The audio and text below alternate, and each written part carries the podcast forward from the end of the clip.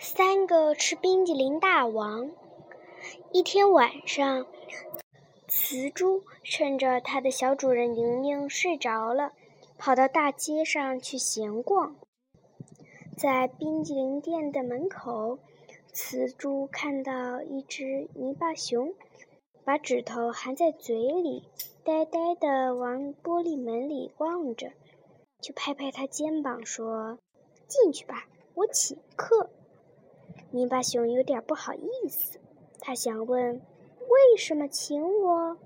又怕那个白白嫩嫩的小胖子回答说：“因为我发现你馋了。”所以他一声不响，跟着雌猪走进去。其实，雌猪要请客，只不过由于今天他忽然有了很多钱。他们找座位的时候。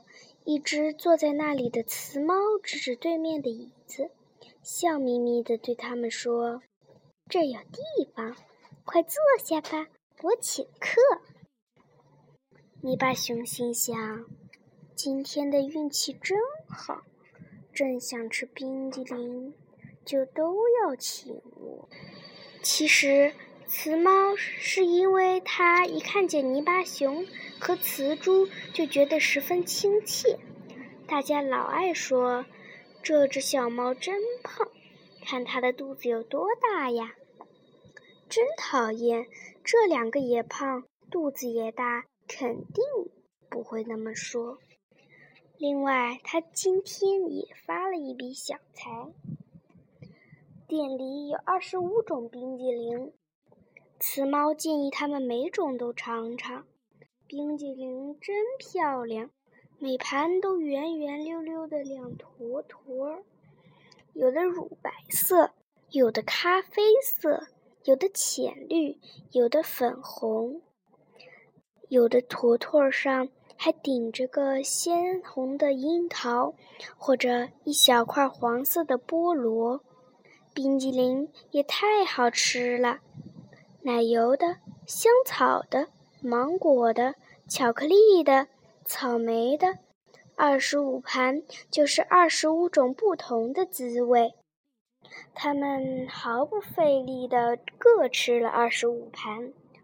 肚子大也有肚子大的好处嘛。他们说说笑笑，都特别快活。在这么大一座城市里，三个志同道合的人碰到一起。可不是件容易的事。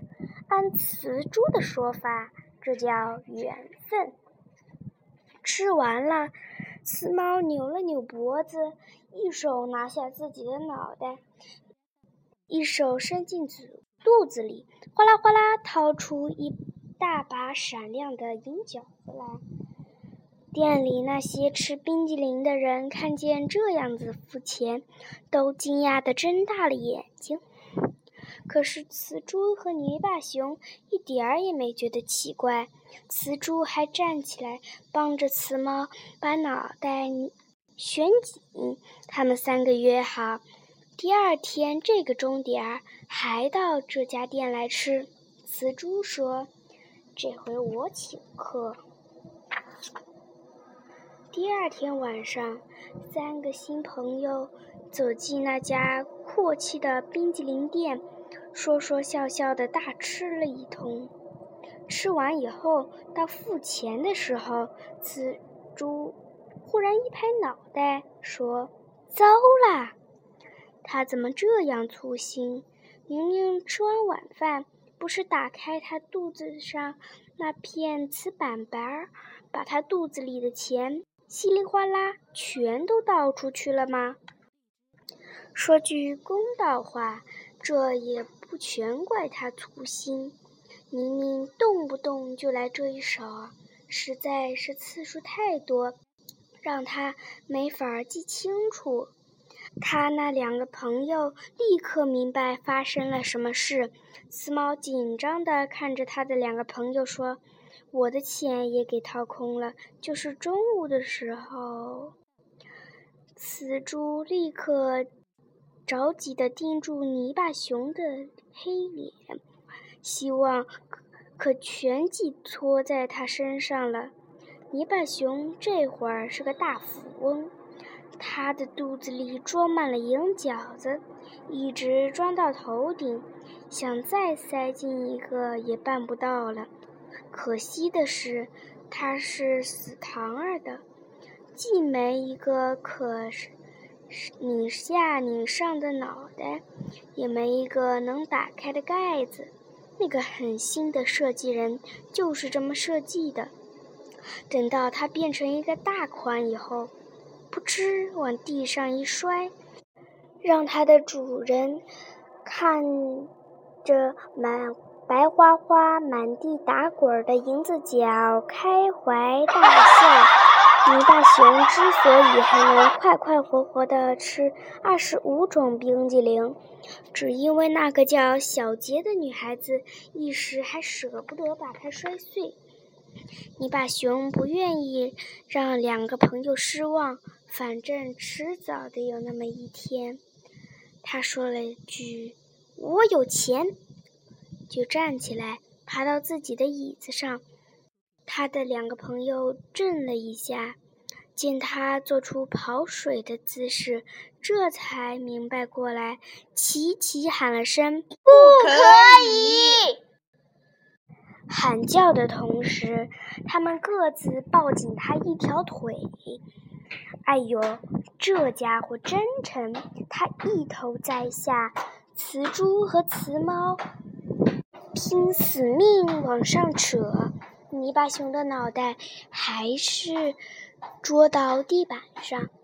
幸好扯住，泥巴熊的脑袋摔得不重，而而且这么一磕，它头顶上那个很窄的细缝缝里竟然滚出一枚银饺子来，这可是个重大发现。泥巴熊立刻在地板上倒立起来，又是拼命摇晃脑袋，又是用力颠动两条胳膊，但他发疯般闹腾一气，却再也没一个银饺子掉出来。但是他没有白费力气，店里吃冰激凌的那些人，以为这只小黑熊是个卖艺的。见他不仅会竖蜻蜓，还能用两条胳膊跳舞，便一起鼓起掌来。接着，银饺子像满天星雨一样飞下。三个朋友不仅付清冰激凌钱，还有富余的装进肚子，作为对小主人的回报。以后。不论吃不吃冰激凌，他们每晚都聚会。雌猪想出个好办法，在细线的一端拴上一小块粘知了的胶，把线从泥巴熊头顶上的细缝缝里垂进去，将硬币一个个粘出来，粘出的钱装进一个布袋子，准备还给小杰。工作持续了好几天，可是干这事的时候，雌猪和雌猫一直很有耐心，因为这是为了让泥巴熊免除粉身碎骨的厄运啊。泥巴熊生活的比以前快乐得多，当然难免小杰再一次把它装满，可是还有两个真诚的朋友在那里呢。有真诚的朋友在，你什么都不用怕。